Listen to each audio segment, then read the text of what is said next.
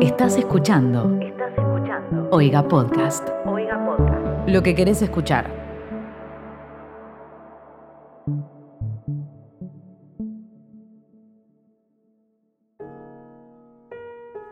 Bien.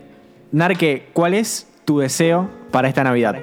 Yo tengo ganas de, de que el año que viene no tengamos que tener toda esta cuarentena y todo este tema.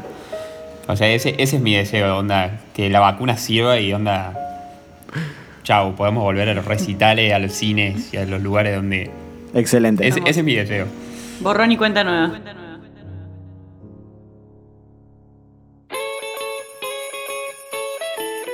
Merry Christmas, Mr. Wayne. Merry Christmas, Al. Christmas. Bienvenidas, bienvenidos, bienvenides a un nuevo episodio de esto que se llama Peli Christmas, una maratón de películas de Navidad, 10 películas, 10 invitados, 10 días hasta Navidad. ¿Cómo están? Mi nombre es Tobias Traglia y estoy acompañado por la señorita Romy Viola. ¿Cómo estás, Romy? Hola toda, muy bien. Hace mucho calor. Hace mucho calor. No sabemos, estamos grabando en el pasado. Vos estás escuchando esto en el futuro. Está nevando. O en tu presente. Sí, no sé, la persona que está escuchando esto. Se acerca Navidad, estamos haciendo el conteo diario de películas, de este top 10 de películas que diseñamos para este maravilloso podcast llamado Peli Christmas, que forma parte de la familia de Oiga Podcast, que encuentran en arroba Oiga Podcast, tanto en Twitter como en Instagram. Y por supuesto estén atentos, porque si escuchaste este episodio, tenés episodios adelante y episodios por venir. Todos los días hay episodios Episodio sanguchito. hasta Navidad, exactamente. Y hoy estoy particularmente emocionado porque vamos a hablar de algo que me toca muy, muy de cerca, muy de cerca. Y para hablar de esta película, queríamos tener un amigo en la mesa, queríamos traer otra persona de Córdoba, aparte de Romy. ¡Esa! Y para eso lo trajimos al señor Narque. Que no voy a decir tu nombre real a menos que me lo permitas. No, no, no, está bien. Hola, ¿cómo andan todos? ¿Todo bien? Estoy ¿Todo bien? Estoy saludando con la mano. Sí, en el podcast. bienvenido, Narque. Esto es un podcast, Claro. nadie te está viendo. Y menos mal que nadie nos está viendo porque yo inicié la videollamada con Romy con una máscara, ¿no? Una máscara. Y no una máscara anti-COVID, No. sino una máscara que es anti-pingüinos. en este caso sí. y, y- y no es porque no es porque sea de, de central. Lo, ten- lo- lo tenés que decir con la. Dijeron, ew, dijeron que no íbamos a hacer referencia de fútbol. Exactamente. es la única referencia que puedo hacer y solamente por mi ubicación geográfica, no entiendo más nada. Ok, bueno, tenés, lo tenés que decir con la voz. Batman. Está muy bien. Porque hoy vamos a hablar Porque de. vamos a hablar ¿De qué película, Romy? Batman regresa, la película de Tim Burton, eh, una de las principales películas en mi eh, saber de Navidad y de Batman. Exacto. Dos de las cosas que más me gustan en el mundo. Película de 1992 de Tim Burton, la segunda con Michael Keaton como Batman. Y bueno, ya que estamos, aprovecho a decir que si realmente sos fan de Batman, quédate hasta el final porque tenemos un saludo increíble navideño de Batman. No de Batman, pero sí de alguien que tiene mucho que ver con Batman, así que escúchalo hasta el final. Y, y bueno, Narque, básicamente eh, elegimos esta película para vos porque, porque nada, eh, una película de Navidad, una película de Batman. ¿Cuál es tu relación primero con la Eh, Navidad? con la Navidad. ¿Te, no, te sí, gusta, no te o sea, gusta? última- últimamente, como que lo que no me gusta. ¿Fuiste no, monaguillo no. alguna vez? No, no, lo que, lo que sí, o sea, me aburre mucho es que mi familia es muy, muy chica. O sea, onda, somos cada vez menos. Eh, re trágico, ¿no? Eh, pero, o sea, somos cada vez menos y es como re aburrido porque tipo estás esperando que sea las 12 para irte, ¿viste? O sea, eh, Pero no, a mí me encanta la Navidad, pero creo que a todos le pasa. onda, ¿Tenés alguna que- tradición navideña? No. Gran respuesta. Me encanta cuando, me encanta cuando explican cosas. Claro. Tipo cuando, No, no, no, a ver. me encanta no. cuando desarrollan. No, no se me ocurre. No, por ahí. ah, Sí, sí me gusta por ahí ponerle onda. Hace como varios años. Eso sí, bueno, eso puede ser una tradición. Eh, irme solo y, como en un rato y pedir algo así. eh, pero es como, no sé, algo que empecé hace como un par de años. Sí, no sé, es como muy aburrido la Navidad. Como mí. mirar, básicamente como mirar a una estrella fugaz y pedir un deseo, Sí, pero en claro, Navidad. mal, Hermoso. mal. O, Sí, como, sí. o como la tradición esa que se da también en Navidad de enseñar a curar el empacho. Me comió, me comió el espíritu de navideño, pero eh, re- re- es re navideño eso, pero, pero no sé, es como una tradición que tengo. ¿Y hay algo en el mundo que te haga sentir como espíritu navideño? ¿Tipo ver el pan dulce en la góndola?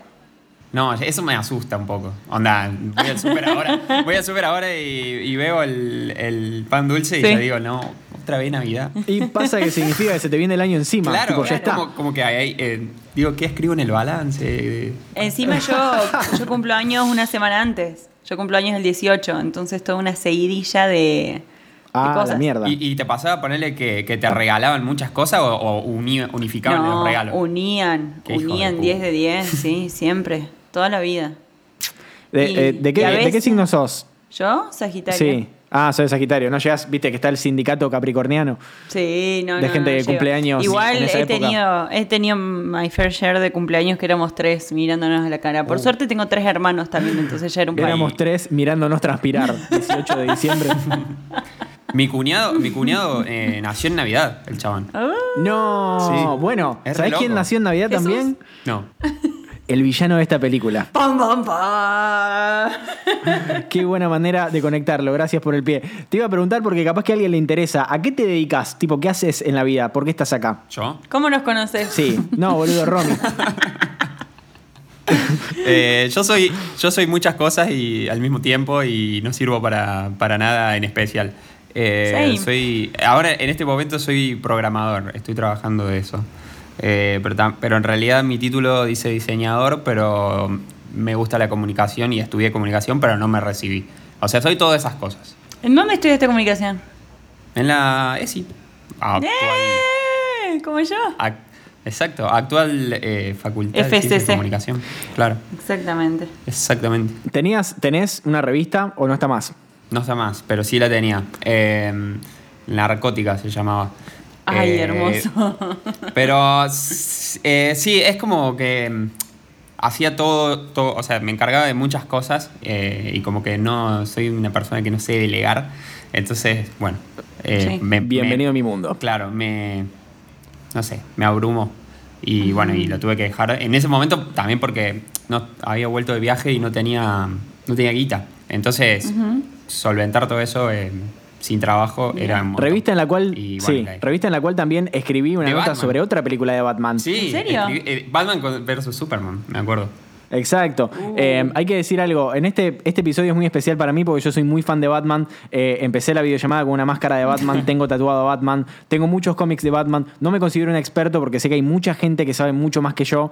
Eh, y esa también es la respuesta a por qué si hago tantos podcasts no hago uno de Batman. La respuesta es porque hay gente que sabe muchísimo más que yo. Hay podcasts muchísimo mejores de lo que yo podría hacer. Así que vayan a escucharlo, vayan a descubrirlo porque es un mundo O maravilloso. porque sos Batman. No, no, yo no soy Batman. Eh, ¿Alguna vez los viste en la misma habitación? Yo no. No. yo no soy Batman. Eh, siento que no. Ayer Kate me preguntaba, ¿te disfrazarías de Batman tipo para un Halloween o algo así? Un Halloween. Y siento un que es un- Halloween. Te quería haber Claro. disfrazado Claro. de Batman. Y ella de Gatúbela. Es un disfraz que me. Siento que es un disfraz que me quedaría grande, pero sí me disfrazaría ponerle de Nightwing, que es Uh, eh, sí. Robin cuando, cu- Robin cuando se independiza, Ajá. tipo cuando se, cuando se emancipa de Batman, eh, pasa a ser Nightwing. y Eh, siento sos que ese me quedaría Robin bien vos. si dejara de tomar birra.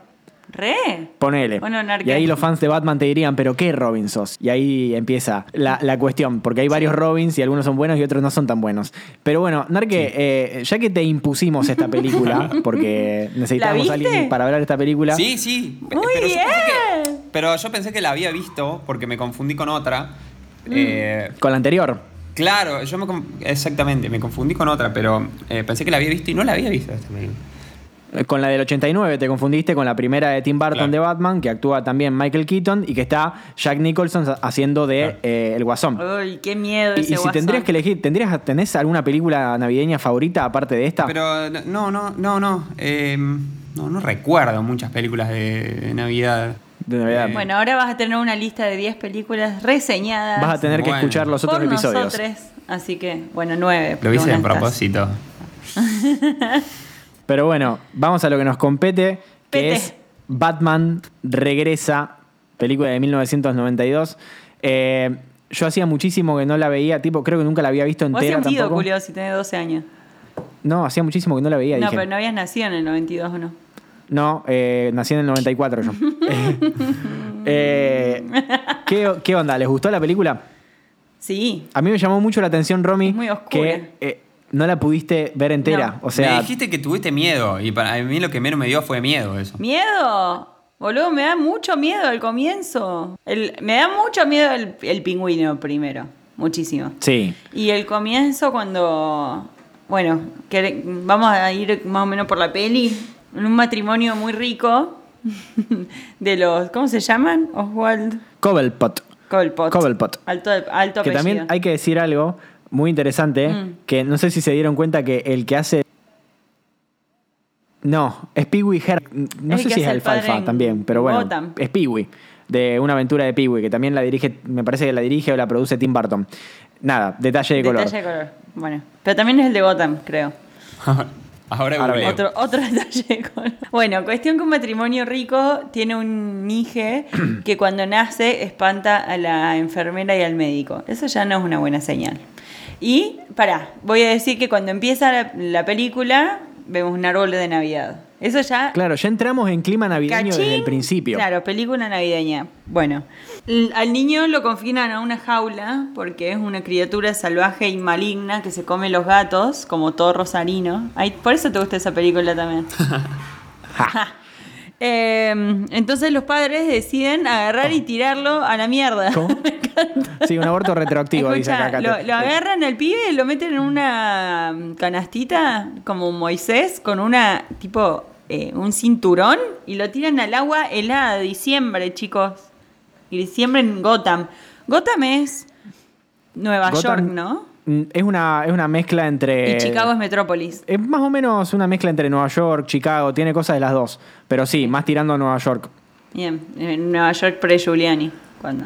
Bueno, Sí. cuestión que lo tiran, se va por las cañerías y lo reciben, lo acogen una familia de pingüinos. Me, me, enloquece, en- eh, me enloquece el concepto de que, de que sea tan una película así tan de los 90, donde había Mal. guita, guita, guita, guita, guita, plata. que, que agarraron pingüinos de verdad y los pusieron ahí a, a- nada, a hacer pingüinos.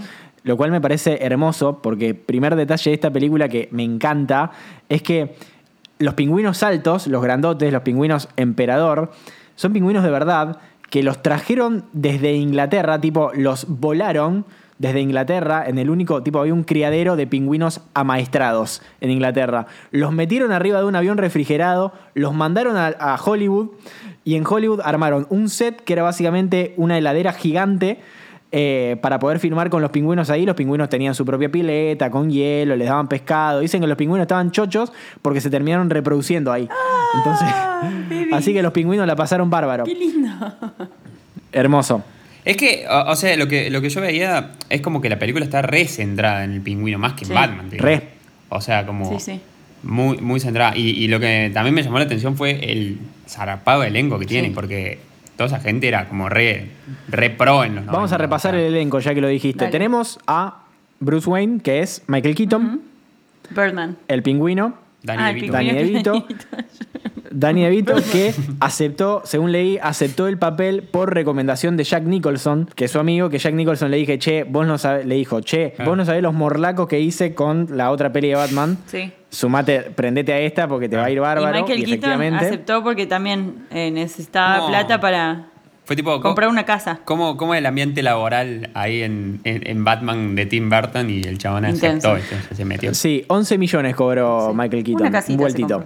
Y después tenemos a Michelle Pfeiffer, ¿no? Ta- Tal vez uno de los papeles más icónicos de su carrera, como Yo Gatúbela. creo, o sea, en mi, en mi vida, si pienso en Gatuela, pienso en Michelle Pfeiffer. Más que en Sí. cualquier otra. No sé. Sí, Halle Berry. completamente. Claro, ah, claro. Anne Hathaway, no sé. Pero hubo otra otra vez que interpretaron a Sí, Gatúbela en alguna hay una película del 2004 muy mala donde Sí, Halle Halle Berry. Berry hace de Gatúbela, Sí.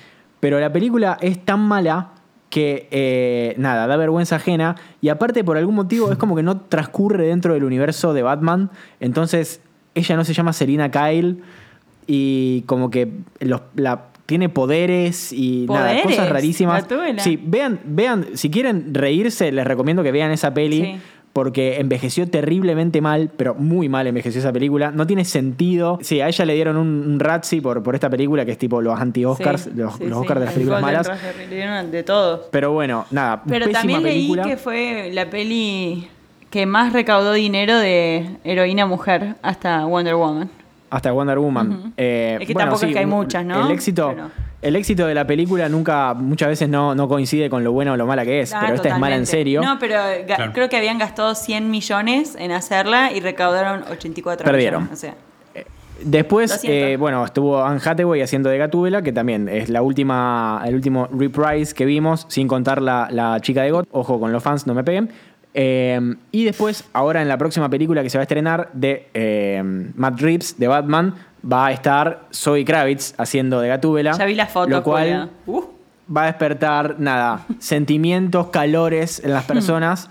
Y yo me imagino que Michelle Pfeiffer debe haber eh, levantado lo mismo en, en la gente en esa época y todavía hoy, ¿no? Porque se convirtió en un símbolo sexual, Sí. Gatúbela, eh, por su traje, eh, traje que ella empezó eh, a odiar, dijo que cuando terminó la película no se lo quería poner nunca más. Me, imag- me imagino que debía ser boludo, un horror ese traje. muy incómodo, muy caluroso y espantoso, nada. y Pero no bueno. podía ser pichín. Tenía que sacar para ser Sí. pichín, tipo aguantarse todo el día. Y que fue. Keaton pidió para esta película que le pusieran un cierre en el pantalón. Sí, porque no podía mear. ¡Qué horrible! Pero bueno. Pero bueno, nada, hermoso. ¿Qué más? ¿A quién me estoy olvidando del cast? Christopher Así Walken. importante. Christopher Walken Conocido como, por el... Como Max Shrek. Ay. ¿Qué? Quiero decir que lo conocíamos por el video de Fatboy Slim. Lo conocemos por ese video y por también está también está en Click perdiendo el control, papel fascinante que tiene. Click, es verdad, me había re Sí, es es el como que que, es, ubicuo el chabón. Está en todos lados y Claro. es excelente, excelente. Está en todos lados y siempre hace más o menos el, mismo papel. Sí, en- a- para esta película lo iban a poner a David Bowie haciendo ese papel. Y al final. ¿Te imaginas? ¿Te imaginas si hubiera estado David Bowie en esta película? Sería un- una locura. Sería Y estuvo un en hito. Pulp Fiction también.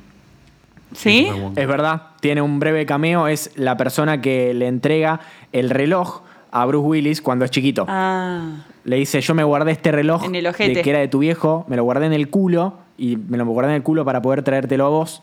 Y nada, es, el, el nene resulta ser Bruce Willis. Eh, fascinante. Mm. Fascinante. Eh, excelente actor también. Y acá estaba jovencísimo y nada, muy perturbador él. eh, tiene unos ojos muy llamativos y todo el pelo ese blanco. Hay que aclarar tal vez, eh, tal vez que mm, el personaje Max Shrek, Shrek. Max Shrek, tipo Shrek. eh, y suena la canción del Somebody pantano de Shrek. Eh, exacto. No existe en los cómics, es un personaje inventado para la película, pero bueno. Boludo, nada, habiendo datillo- tantos villanos de. Batman, ¿por qué fueron a inventar otro que no está en los cómics? Sobre todo ponerle que se puso el traje de los cómics, como que usaron el nombre de los cómics de Selina y de Oswald, como que tomaron elementos de los cómics y a un villano X. Y yo creo que, que es una cuestión muy de, de impronta personal de, De de Tim Burton, Burton, sí. que si bien no es uno de los guionistas, eh, sí estuvo en, en toda la producción de la, de la película. Lo mismo hace también Claro. con, con el personaje de- del Joker de Jack Nicholson, porque la principal diferencia que hay entre el Joker del- de Jack Nicholson con el personaje del Joker real es que acá tiene nombre, en la película tiene nombre, se llama Jack Napier y eh, es teóricamente la persona que mató a los padres de Batman. Eso pasa en la película, en los cómics. En los cómics no es así y se sabe que no es así porque el personaje que mata a los padres de Batman se llama Joe Chill, es un ladrón común. Sí. Eh, esto aparece en las películas de Nolan, por ejemplo. Sí. Pero bueno, nos estamos yendo de película porque mi emoción no Sí. eh, eh, se puede controlar. ¿Por qué hablamos de esta película en un podcast sobre Yo creo películas que de es Navidad? considerada una de las grandes películas navideñas porque todo transcurre en Navidad. O sea, no solo el origin story de- del pingüino, sino que después el quilombete se arma en Navidad. ¿Querés que pasemos al quilombete? Sí. Eh, Max Shrek, siempre voy a decir otro nombre, no sé por qué. Es un machirulo que tiene como que maneja los hilos de la energía, como un concepto bastante abstracto, en Gotham. Y quiere hacer ahí unos, una- unos tratos malandras con el mayor, que lo tienen, me parece, medio En el bolsillo, sí. dominado. Bueno, y ahí entra Celina, que es la gatúbela, pre-gatúbela, porque hasta ahí es Celina, que es como una. Como la definición cin- cinéfila de una mojigata. no me di cuenta del fan. Pero sí. Una mosquita muerta. Claro, exactamente. Como que ella quiere opinar ahí en una reunión, no la dejan hablar y es como que el, jefe es una bosta, de, le dice, bueno, pero hace buen café, como diciéndole Claro. horrible. Cualquier parecido a la realidad. Exactamente. digamos. Y mm, bueno, por otro lado, eh, están por inaugurar el mayor, lo invita a Shrek a que ilumine el árbol. A Shrek- ¿Te estás imaginando a Shrek? Sí, y al burro también. Y el mayor en este caso es Lord Farquaad, obvio. Sí. No, Lord Farquaad es coso, es eh, Max. Más Shrek. Exacto. Más Shrek. Bueno, lo invitan a que Bien. prenda el árbol con la Miss Ice, que eso es lo que hacen en el Rockefeller en Nueva York. Eh, y llega un regalo gigante. Pare- Parezco los, los- los abuelos. No, sí. Sí. No. Y viene un, regalo gigante, uno dice, ¿fuiste vos? No, fuiste vos, no. ¡Pum! Se prende, se prende el party. prende esta mierda. Se prende esta mierda, se abre el regalo. ¿Y qué saltan todas? Payasos. Payasos y enanos, boludo. Es como si en una película de Navidad tiene que haber enanos. Ya es la segunda peli de Navidad que hay enanos volando, boludo. No, pero es una película de Tim Burton, así que sí. También. Tal cual. Mal. Bueno, pero yo siento que ya se merece un sea, pinito. ahí- Si tiene enanos volando, pinito, ¿no? En eso podríamos decir también que es muy una película de Tim Burton, no solamente Muy. por la, La oscuridad estética. de, claro, de todo lo que es el set y Ciudad Gótica, sino también por, por la música que es completamente creepy y maravillosa. Uh, es de Danny Mal. Elfman. El único e inco- incomparable Danny Elfman, que aparte, eh, aparte de haber hecho la mayoría de las películas de Tim Burton, tipo la música de la mayoría de las películas de Tim Burton, eh, es como el creador del theme de Batman. Así como John Williams creó el... tan, tan, De tan, no, de Superman. También eh, Danny Elfman. Pero Danny Elfman creó el perenenene de Batman, lo cual es completamente icónico. Y aparte, Para mí está cantando Star Wars en toda la guitarra. Eso no es Star Wars. Ojo, ojo, va, va cerca. Va por ahí. Pero no, esta es otra, es muy icónica y también la usaron para la serie animada de Batman, que eh, la- también la música la hizo eh, Danny Elfman, que es... la, la serie animada de Batman es lo, lo mejor que me pasó en la vida porque es lo que me hizo acercarme a Batman, entonces la amo. Siento que es lo mejor que se hizo de Batman jamás, tipo A mí me pasa eso con los. X-Men. La serie animada La de los X-Men. ex- tal cual. Y bueno, la voz de, dato de color, la voz del Joker en, en la serie animada de Batman es Mark Hamill. hablando de Star Wars. Ajá. Luke Skywalker. Y tiene un episodio de, Claro. de Navidad también, que es lo que te mandé hoy, Ronnie, Sí. el link, que se llama Una Navidad con el Guasón, que es hermoso como todo lo de esa serie, así que vayan a verlo si están con ganas de ver cosas de Navidad. Narque, eh, De Navidad y de Batman. de Navidad y, y exacto, y de Batman. Narque, eh, ¿qué te pareció la película en general? Tipo, ¿te gustó, te aburrió, te dio No, no. miedo, te dio paja? Porque Claro, siento que vos no la eh, habías visto. Está buena la peli porque me gusta eso, eso que tiene, como dijiste recién, que es como muy Tim Bar- Tonesca. Bartonesca, Sí. puede ser. Es muy, o sea, me, me- me gusta eso, que el chabón como que, digamos, siempre las películas de Batman son como oscuras y, y tiene esas cosas así, y como que el chabón más allá de hacerla oscura, la hizo también media, no, no, no digo como, como irónica, pero, pero un poco es como que juega con esa, o sea, como, como que no... Medio satírica. O sea, sabes que. Claro, exactamente, esa es la palabra. Eh, me, me gusta eso porque el chabón como que no se salió de. Se muere en la suya, ¿viste? O sea, como. Mal. Sí, sí, sí. eh, Muy fiel a sus principios. Exactamente, o sea, eso, eso es lo que me, me, me re gustó de, de- de la peli, digamos, que lo- los personajes, te das cuenta que es una película Sí. de él. eh, y está, no, está- está- está muy bueno el giro que le da él, o sea, el- todo, la estética, todo. Es- Eso, eso me encantó. Yo creo que primero es una película de Tim Burton, segundo es una película de Navidad, tercero es una película del, de- del pingüino, pingüino, cuarto es una película Mal. de, y quinto es una película de Batman. Sí. Claro, porque Batman casi No casi pincha tiene ni corta. protagonismo. O sea, el personaje de él sale dos o tres veces en realidad. No afecta a la trama, las cosas que hace él. Pingüino. Mal, aparece muy poco. Batman. Exactamente.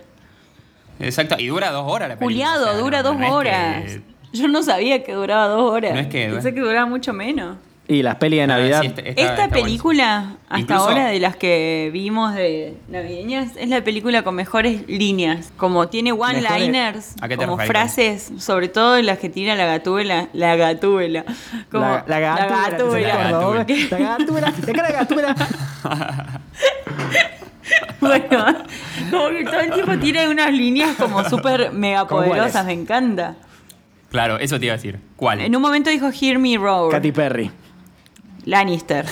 Como que se aparece así, o en un momento hay tipo una explosión y aparece y dice miau. y yo, ¿qué? Eso me encanta, o sea, me asusta que hay gente que le caliente eso. Em. O, o sea, sien- siento. es- La- Eso es lo que pasa. Ponele. a- Eso es re, es re Tim Burton, ¿entendés? O sea, Sí. como que ponele. Siento que esta película, ponele, podría. A ver.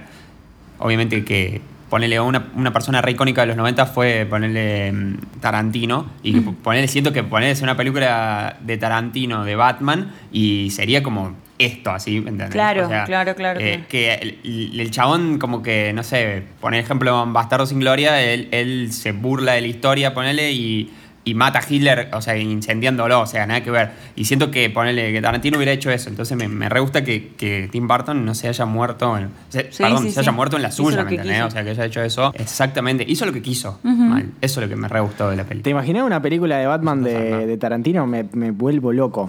Eh, eh, pero lo, estaba pensando. ¿Sabés lo violenta y- que y sería? digo, lo, lo tengo que des- lo tengo que decir porque, o sea, posta, eh, lo venía pensando mientras miraba la película y digo, chabón, lo que sería una película de Tarantino de Batman, o sea, una locura.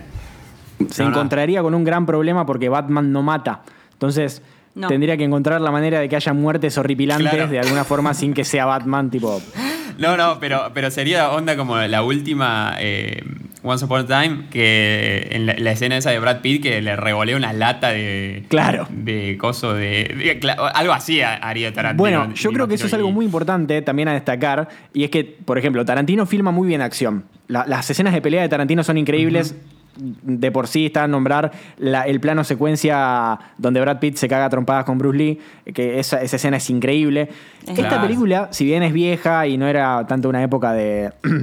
Va, sí era una época de películas de acción y de pelea. O sea, eran los 90. Sí, pero en en esta película las escenas de acción son muy chotas. Tipo, las peleas son muy flojitas. Ah, muy chota. Y aparte Sí. es muy gracioso que él no pueda mover el cuello, entonces está todo el tiempo duro ¡Ay, sí! Así. por el traje. Buenísimo.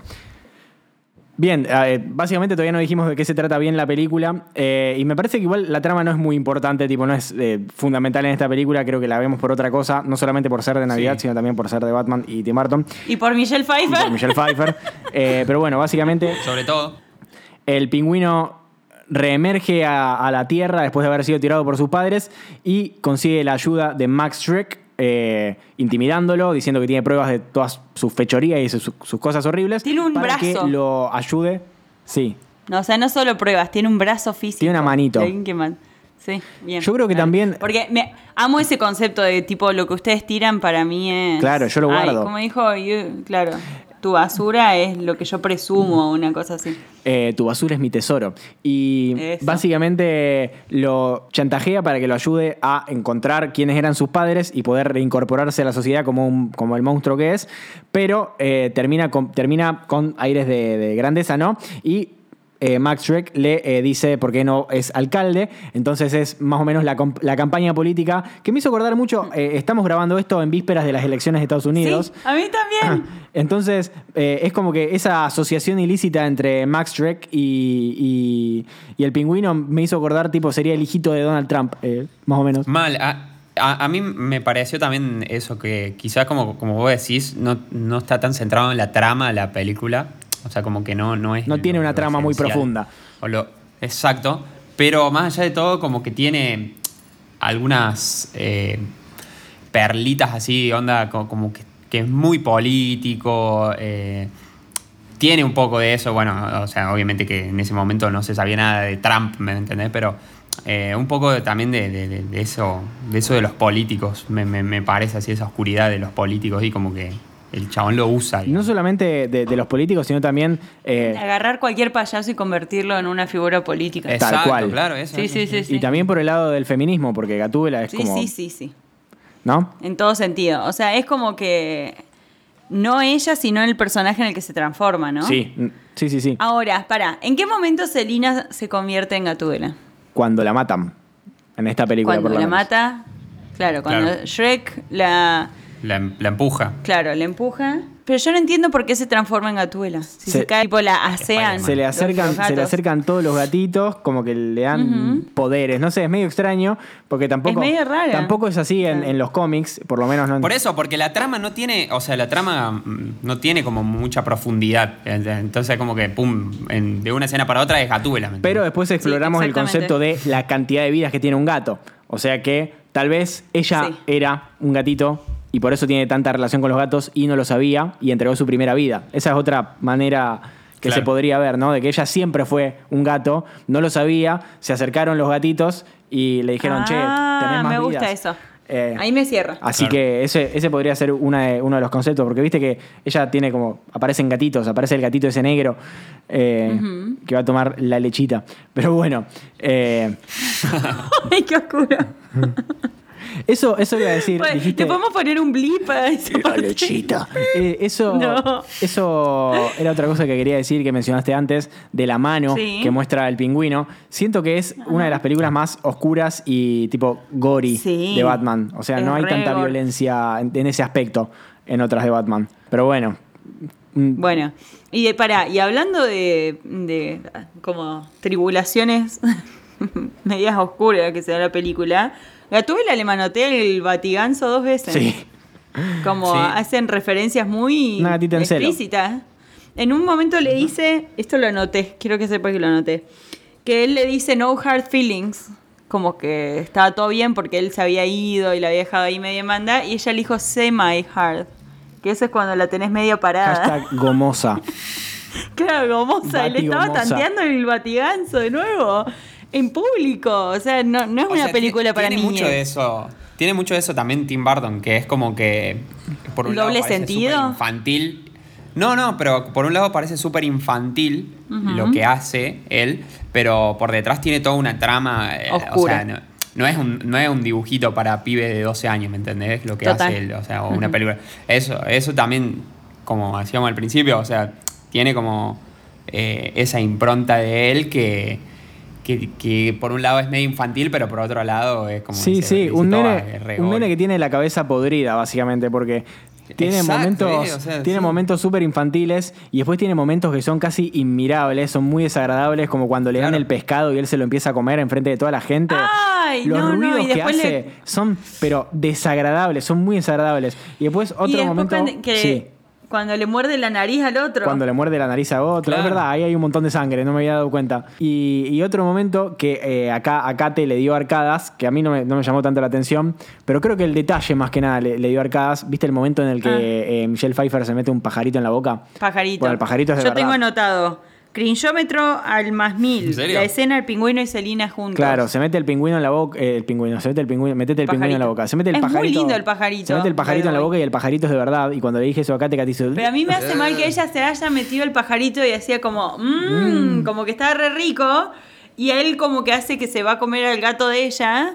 Y ella hace, y lo escupe el pájaro. Entonces no te lo estabas comiendo, amiga, estabas agitando. Ah, Y menos mal. No sé, sí. El o sea, pero toda esa escena tiene como muchos aires oscuros. O sea, que hayan querido meter una historia entre ellos dos es remil agarrado de los pelos. Aparte también al pingüino en un momento como que lo, lo hipersexualizan cuando le dice, "Ah, yo te voy a llenar el vacío y cosas así horribles. Sí, hay que ser horrible, boludo. O sea, es la única manera Ah, que, verdad, puede, acá, acá me que por DeVito puede ser cucaracha- desagradable. Acá por cucaracha me recuerdan una frase que es eh, "This- This was the pussy I was looking for. Ah. Literal. Tiene 100.000 frases para hacer remera. Sí. tiene muchas frases así doble sentido, que es algo muy de Tim Burton también, pero que bueno, en las películas de Batman que produjo Tim Burton es algo que estalla eh, muchísimo, porque bueno, primero tenemos, eh, vamos a hablar un segundo, voy a hablar un segundo porque es insoportable, de las películas de Sí. Batman que produjo Tim Burton. Primero la del 89, que es Batman, la primera película con Michael Keaton como Batman. Esta es la segunda, eh, de 1992. Después tiene dos más que no dirige él, sino que las dirige Joel Schumacher. Una Sí. es Batman Forever. Batman Forever con Val Sí. Kilmer en el papel de Batman, que para mí va a ser siempre Batman porque es el, el primer Batman que yo vi como en, en live action. No, boludo, Val Kilmer es el peor. Yo Batman. hace, hace, poco, hace poco se la hice ver acá, te tipo la senté, le dije, bueno, Sí. hace mucho que estamos juntos, hoy vas a ver Batman. Y la senté a ver... Rito de iniciación. Claro, la senté a ver Batman eh, Forever, que aparte tiene a Tommy Lee Jones haciendo de Harvey Two Faces, de dos caras, de y a. Jim Carrey en uno de los papeles de su De vida, haciendo el acertijo. Locura. Es buenísimo. Locura Es total esa película. En esa, en esa hay una banda de villanos. En esa Mal. película. Sí, está Poison Está- Ivy está también. No. Poison Ivy está en la otra. En Batman Forever, en, el pri- en, la- en esta primera Batman, Batman Forever del 95 creo que es, eh, Mm. tenemos como malo a- al acertijo y a eh, Dos Caras. Hermoso, muy hermoso. Joel Schumacher cambió completamente la estética porque si bien era oscura, como la venía produciendo Tim Burton, le metió... Es neón. Le metió neón, le metió brillo, le metió Sí, colores. sí, sí, sí. Joel Schumacher, antes de ser director, era vestuarista. Y se nota. Vista. Porque aparte le agregó una característica muy particular al traje de Batman, que son los pezones. Le puso pezones al traje, los batipezones, los famosos batipezones. Pero bueno, se terminó peleando. ¿Qué querés para esta Navidad? Quiero un traje pezones. con batipezones. Se terminó peleando con, con Val Kilmer porque se ve que Val Kilmer era medio insoportable. Y la Sí, película está que. Batman y Robin la eh, filman con George Clooney. eh, película que es tan mala que Joel Schumacher tuvo que salir a pedir perdón.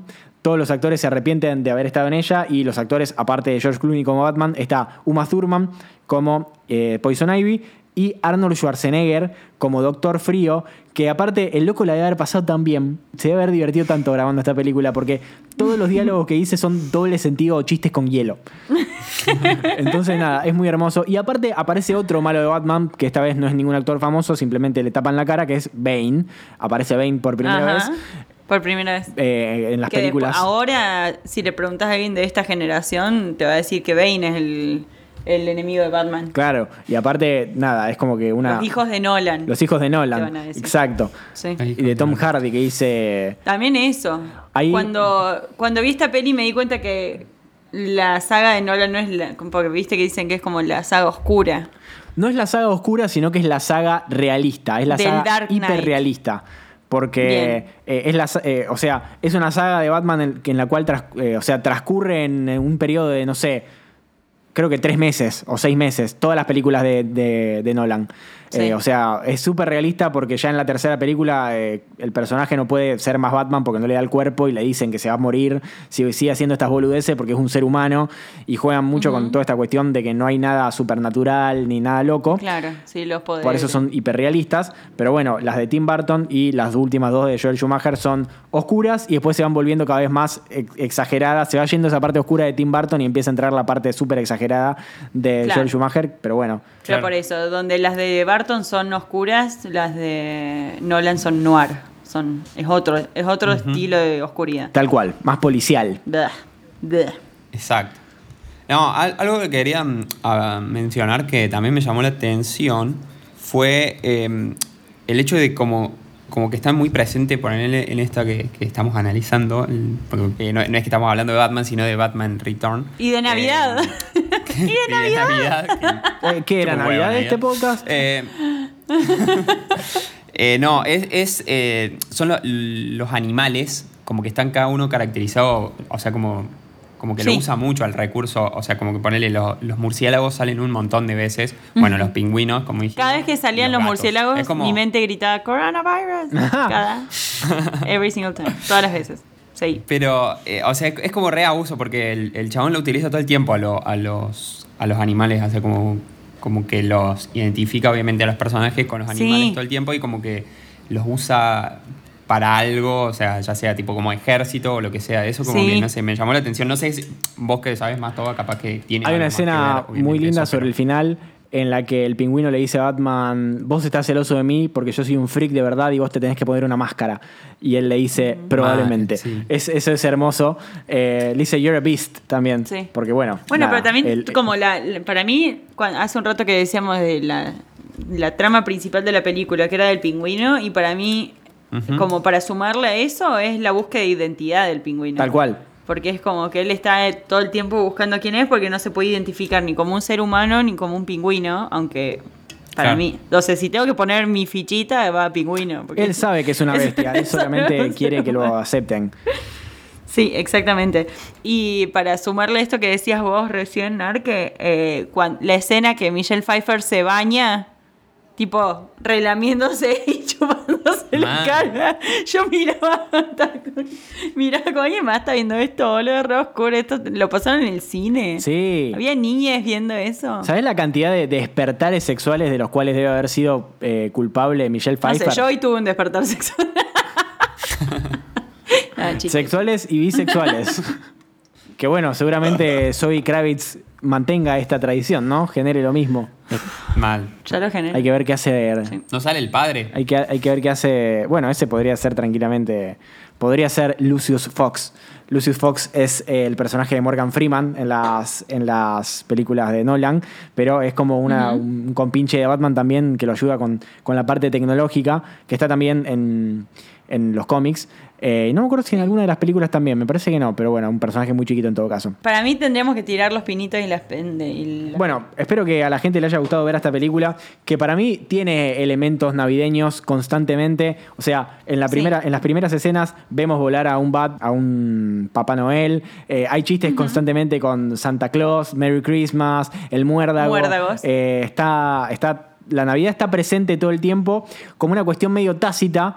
Pero está presente constantemente, hay regalos, eh, hay, eh, lo vemos a Alfred armando el arbolito de Navidad en la Wayne Manor. eh, nada, es una película que transcurre. Hay una fiesta de Navidad en. La fiesta de Navidad, el arbolito. E- ese sí que la pasó mal Tim Burton en las navidades, boludo, porque Posta. para hacer esas películas, Traumi. pobre chabón. Bueno, y otra película navideña que podemos asociar a Tim Burton eh, es The Nightmare Before Christmas. Exactamente. Que no la dirige Tim Burton, pero la produce, está bien metido y tiene una cuestión con, Sí. esta, con esta dualidad entre la alegría de la Navidad y la oscuridad total, ¿no? También de la, Episodios, de la Navidad. boludo. Tremendo. Sí, hay que, Episodios hay de que este ver, podcast. hay que ver qué le pasó en Navidad a Tim Burton, si podía festejar Navidad Tim Burton. Cada terapia, Mal. amigo. Hace terapia. Sí, mal. Eh, algo que hacemos, Narque, en todos los episodios es eh, categorizar a las películas de dos maneras. Eh, las tenemos que ratear. La primera manera es con, Pinitos. Del 1 al 10, ¿cuán navideña es esta película para vos? Y la segunda forma, ¿De cuántas estrellitas le pones como película encima? O sea, primero. Sí, independientemente Claro, una cosa es como película navideña y otra es como película. Como película navideña, Bueno. ¿cuántos pinitos le das? ¿Y por qué? Justifique su respuesta. Democráticamente le voy a poner cinco pinitos. ¡Apa! Por esto que decís, por eso que decís vos, eh, que como que tiene, por ahí tiene esa eh, cosa linda de la Navidad, de la alegría, y al mismo tiempo la oscuridad como que propia de él, más que de la Navidad. Tal cual. pienso ¿Y como yo. película? Eh, por eso entonces le pongo 5, o sea, onda de 10, son- o sea, de 10 tipo... Cinco pinitos. Sí. Sí. Romy, ¿cuántos pinitos le pones? ¿Pinitos? Sí. Seis pinitos. Yo también pensaba ponerle seis pinitos, porque si bien es una película que transcurre en Navidad, no es una película propiamente de Navidad. O sea, la Claro, Navidad nobody cares. es como, Además no sabes si tipo pasa antes, después de Navidad, después, es, un- mientras es como un personaje más la Navidad. Es como en vísperas de Navidad, hay cuestiones de navideñas, pero no es una película de Navidad. Pero pasa, hay muchas cosas navideñas, hay muchos, mucha iconografía navideña, arbolitos de Navidad, enanos. Y se rejustifica estar viéndola hoy. Claro, eh, entra perfectamente en, En este época. ranking. Eh, por eso yo también le voy a poner seis pinitos. Y bueno, Narque, como película, ¿cuántas estrellas le pones? como amante de- de- del cine y como mencionaba esto de antes de que para mí el chabón no se muere en la... O sea, siempre Sí. digo que no se Es muere. muy y el fiel a sus principios, sí. la suya. Soy, claro, él, él, él se muere, se remuere en la suya y a mí y yo le pongo un 8, digamos, pero a nivel trama y eso, eh, le pondría un, un 4, ponele. Pero o sea, promedio seis. Vamos a hacer un promedio 6. Bien. Sí. Yo le puse seis estrellitas también. Yo le voy a poner eh, siete porque un poquito. Siete. ¿Por qué de Le voy a poner Batman? siete y medio porque es exacto. Toma, no le podés poner menos de siete. ¿Listo? ¿Ya terminaron? ¿Me van a dejar justificar? Dale, le voy a poner siete y medio porque no es un 8 ni a palos. Ah, encima aumentar. Pasa que Romy me dijo que no podía ponerle más de 7, me, me desafió. Entonces voy a ponerle 7 y medio. Claro. Eh, y voy a decir que, eh, si bien no es una película brillante, eh, colaboró completamente en que todo el mundo conozca a Batman como lo que es hoy en día, compitiendo ahí con, con Superman como los superhéroes más icónicos del mundo. Eh, y esto fue Un señor con tortícolis. tal cual, pero bueno. Preferible con tortícolis y no eh, desnucado como le pasó a- al primer Superman. Es verdad. que se cayó del caballo y bueno, nada, no pudo ni volar ni caminar tampoco. Christopher Reeves. Christopher Reeves, exactamente, no me salía. Pobrecito, señor. Hay una maldición de Superman, ¿sabían? Hay una maldición de Superman. Eso Es una maldición de que, que todos los actores eh, que interpretan a Superman, o que en realidad que se ponen el traje, porque por ejemplo el actor de Smallville nunca se puso el traje, creo que una sola vez, tienen una maldición, les pasa algo malo, sus carreras terminan, sus carreras se van a la B. De momento Claro. a Henry Cavill no a le la pasó nada malo, eh, así que ahí está. Pero bueno, le pongo siete y medio porque nada, Batman es hoy en día lo que conocemos todos gracias a, a esta película, una película a la que le fue muy bien y gracias a esta película seguramente hicieron también la serie animada de Batman y la serie animada de Batman es el motivo por el cual yo hoy estoy vivo. Así que nada, Fue amo su la serie, de entrada. amo la serie animada de Batman. Pará. Sí. Tengo, tengo una otro ranking más. O sea, como película de Batman. Ah, la mierda. Ah, me gusta. Estos son los Me invitados gusta. que yo quiero. ¿Cómo, cómo la categorizaría? Eh, como película de Batman, eh, déjame pensar. Tendría que pensar con- con- por eso cuál es. Eh, hay muchas variables. Yo creo que primero a él, a, a, um, Michael Keaton como Batman, le pongo un 6. Porque es bastante. si bien él se hizo icónico por esta película y obviamente también Batman, no es un muy buen Bruce Wayne. ¿Por qué? Porque Bruce Wayne es un tipo enorme, facherísimo, y acá Michael Keaton se estaba quedando pelado. un poco. Sí, Era- ese pelito así como medio No sé exactamente. Volándose al viento. No sé exactamente cuánto mide. rulito. Pero no parece una persona enorme. Acá no está gigante. O sea, es un chabón que lo pusieron a hacer de Batman.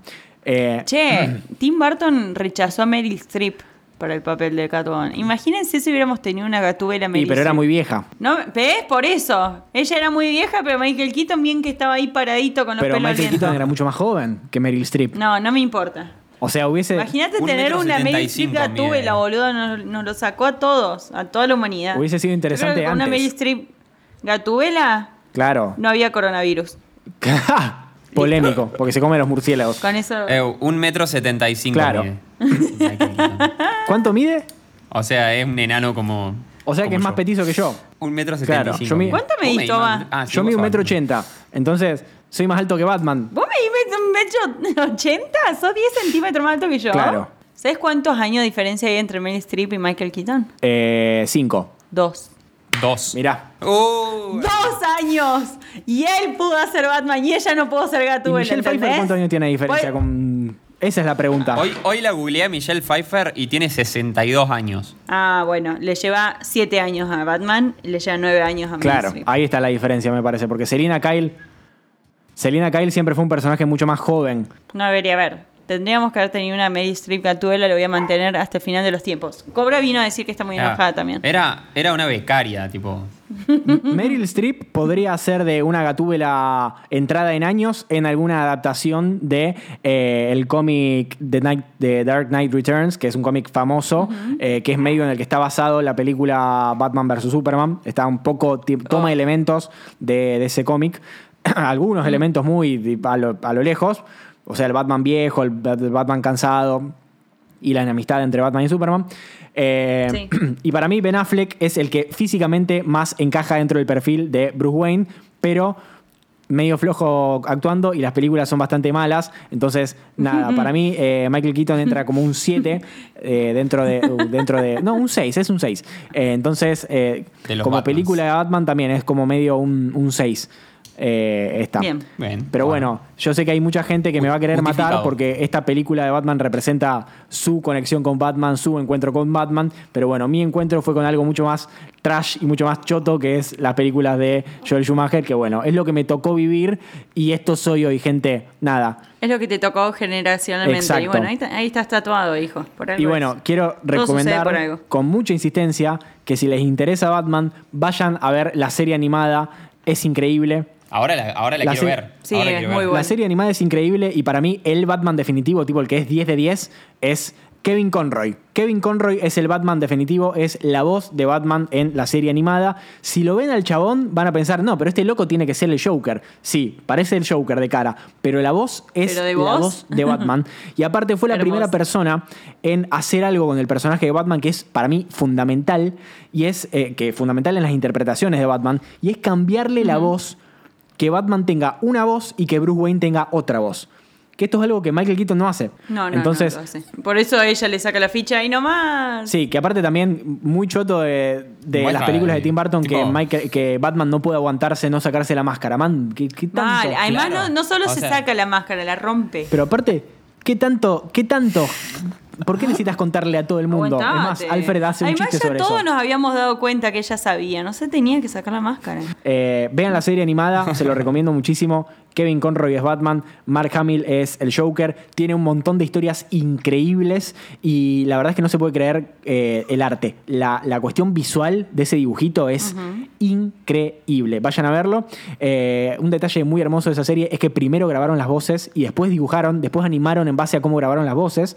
O sea que ellos grababan las voces sin ver lo que estaban haciendo, lo cual es algo hermoso. ¡Qué locura! Nunca vi eso. Nunca supe que Y hay un eso. montón de actores Ustedes tendrían que ver el video de esto y ver la emoción que tiene Toba en la cara en este Sí, sí, momento. sí, sí. Y su expresión para referirse a Batman es algo Y hay un montón de actores súper famosos haciendo voces de algún que otro malo. Y, y nada, hermoso. Y hay también un chiste en esta película, hay un chiste escondido sobre el primer malo que aparece en la serie animada de Batman, que es Manbat. Hay en un momento uno de los malos, el que la tiene a Selina Kyle agarrada, que Bat- Batman le revienta la pared, la cabeza contra la pared, le dice, Sí. are you, Manbat? Y es tipo un chiste interno para los gordos que sabemos de Batman, porque Manbat es Ah. un tipo un científico loco que se convierte en murciélago. Mira.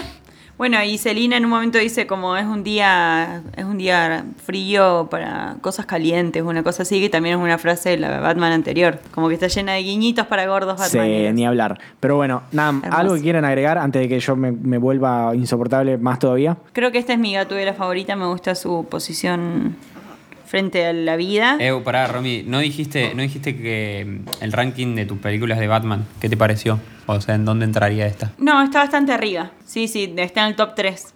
A la mierda. Sí, sí, sí, es una de las que más me gusta, sí. Bien.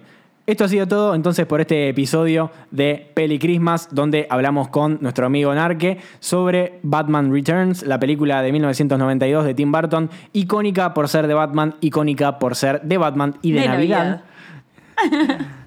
Narque, ¿cómo son tus redes sociales? Narque guion bajo en Twitter, creo. No sabe, no sabe, por Dios. Sí, a- a- para que para, para que me Narque, abuela. Eh, sí, Narque guion bajo. Narque guion bajo en Bien. Twitter. Instagram. es Narque con. Narque con Q y sin la U. Con Q. sin Claro, la U. Narque. Exacto. Nada, vayan a verlo, que es una persona Eh, muy bella. Y en Facebook soy eh, mi nombre real. Que será Ay, no censurado en este podcast. Blipped. Ok. Eh, les dejamos un saludo enorme. Nos vemos mañana para seguir con este conteo, este ranking. Nos estamos acercando a, a lo bueno. Con cada día que pasa, con cada película que pasa, nos acercamos cada vez más a Navidad y a la película Sí. número uno de nuestro ranking, que cuál será. Díganos cuál debería ser para ustedes en arroba oiga podcast. Nos encuentran en Twitter, nos encuentran en Instagram. Suscríbanse en, en nuestro Instagram, ahí encuentran el link y se pueden suscribir para ayudarnos a seguir haciendo cosas de Navidad, porque el año que viene vamos a tener que seguir haciendo esto, ¿o ¿no, Romy? Para mí sí, re. Me parece que es muy divertido. Hay tela para cortar. ¿Cómo son tus redes sociales, Romy? Romy Kid. Las mías son arroba toda traglia, tanto en Twitter como en Instagram. Nos vemos mañana en un nuevo episodio de esto que se llama Peli Christmas. Chau, gente. Muchas gracias, Narque. Hasta mañana. It's beginning to look a lot like Christmas everywhere Y si te quedaste hasta el final es porque realmente te gusta mucho Batman. Entonces tenemos un regalo especial de Navidad, un saludo especial de Navidad de una persona, de un dibujante genial argentino que eh, tiene mucho que ver con el universo de Batman y con el universo de DC. Es conocido por su trabajo junto a Brian Azzarello en obras como 100 balas o Broken City, que es uno de sus trabajos más conocidos. Es impecable, es excelente. Vayan a leerlo si pueden, búsquenlo. Y también es uno de los creadores de la Crack Bam Boom, el señor Eduardo Rizzo. Nos saluda a nosotros y a ustedes para Navidad. Hola, mi nombre es Eduardo Rizzo y quiero dejar un saludo muy especial para lo que resta de este año y con los mejores deseos en cara al futuro a la gente linda de Oiga Podcast.